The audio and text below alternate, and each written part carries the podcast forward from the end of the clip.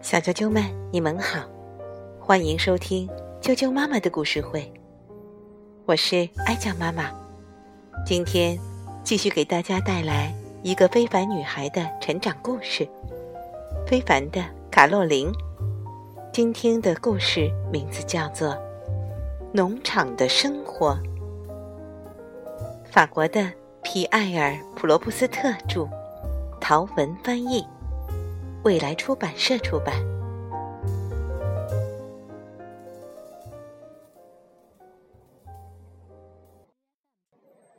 农场的生活，在农场过暑假一直是卡洛琳和小伙伴们的梦想。这次终于有机会了。米歇尔叔叔和维罗妮婶婶邀请了他们。火红的太阳下。麦子已经成熟了，米歇尔叔叔开着收割机，正在田里收割麦子。你知道吗？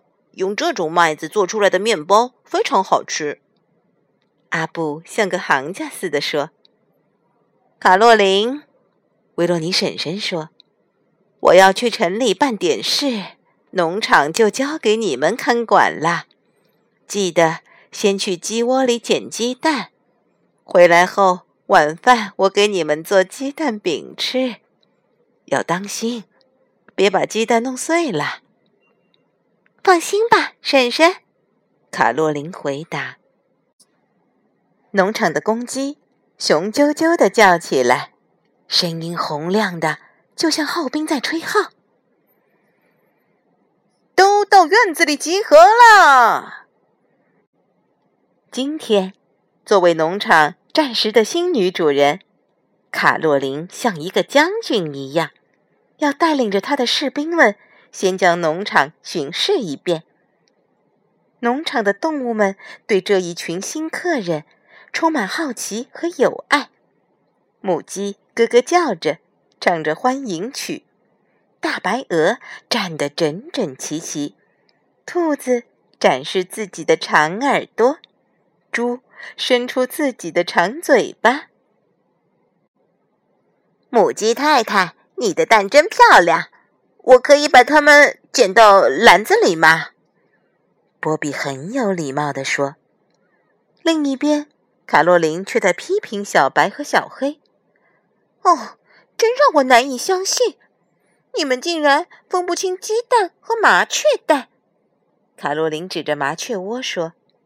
看看麻雀妈妈急成什么样了，还不快把蛋还给她！小白和小黑很羞愧，一声不吭，赶紧把麻雀蛋送回了麻雀窝。加油干啊！田野里，收割后的麦秸已经打成了捆，大家拿叉子把它们搬到拖拉机上，然后拉回家。但麦秸捆对他们来说显然太重了，瞧，悠悠快要站不稳了。嘿，你们两个偷麻雀蛋的家伙！卡洛琳对小白和小黑吆喝道：“快去赶走那些偷吃四季豆的乌鸦！”小白和小黑赶紧朝地里走去，小黑还不忘给卡洛琳做了一个鬼脸。谁也想不到，小白和小黑是一对胆小鬼。小黑，小白哆哆嗦嗦地说：“我害怕，我听见那些乌鸦朝我走过来了，他们要干什么？”“当然是吃四季豆了。”小黑回答。“嘘，你能不能闭上嘴，别抖，也别瞎唠叨。”小黑，小白又说：“我看我们还是走吧，别管这些没用的豆子了。有稻草人的掩护，乌鸦看不见我们，他们害怕稻草人。好吧，我们离开这儿。”小黑想想，也同意了。事实上，乌鸦们根本不害怕稻草人。更不用说藏在里面的猫了。乌鸦们追逐着两个落荒而逃的稻草人，兴奋地呱呱呱大叫着。两只猫被追急了，小黑不顾一切地跳进了池塘里，喊着：“小白，快往池塘里跳！这是躲开他们的唯一办法啦！”呜，乌鸦们终于走了。出来吧，小黑说。这些青蛙简直烦死人了。这时，突突突的声音由远而近传来。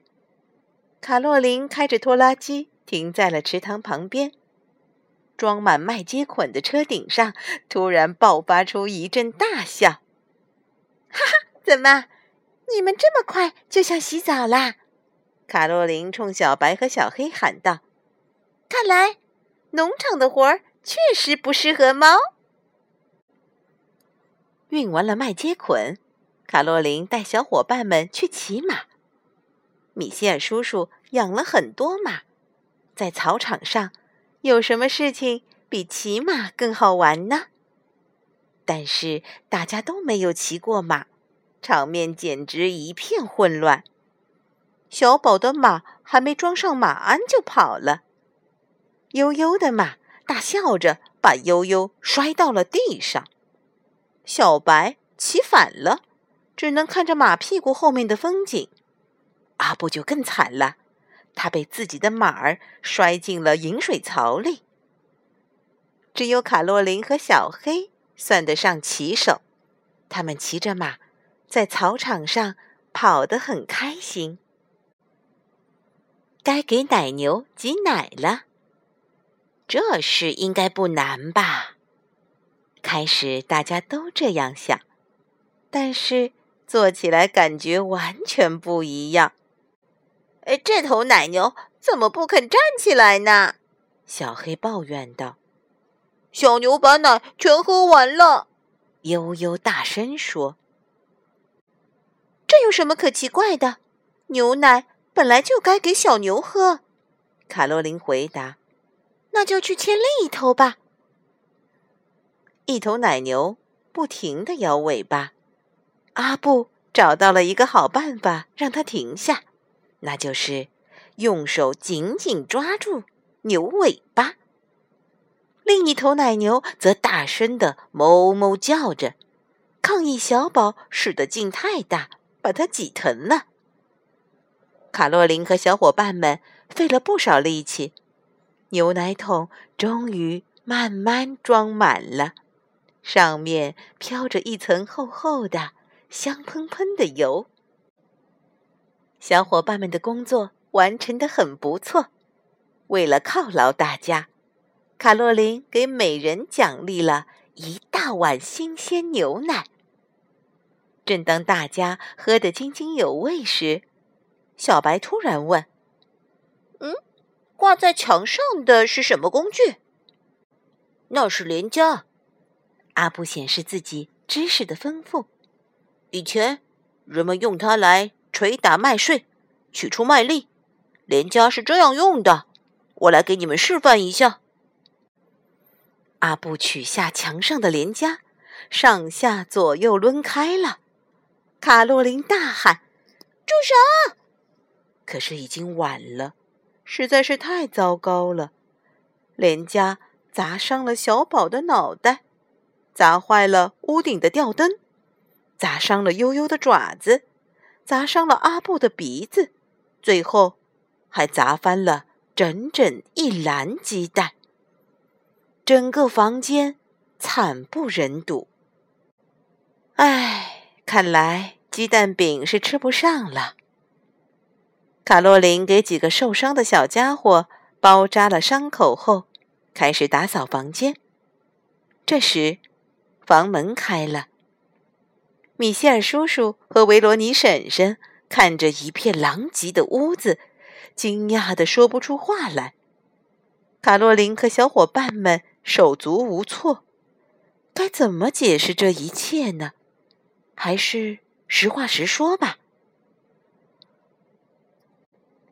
你们呀，真是太能干了！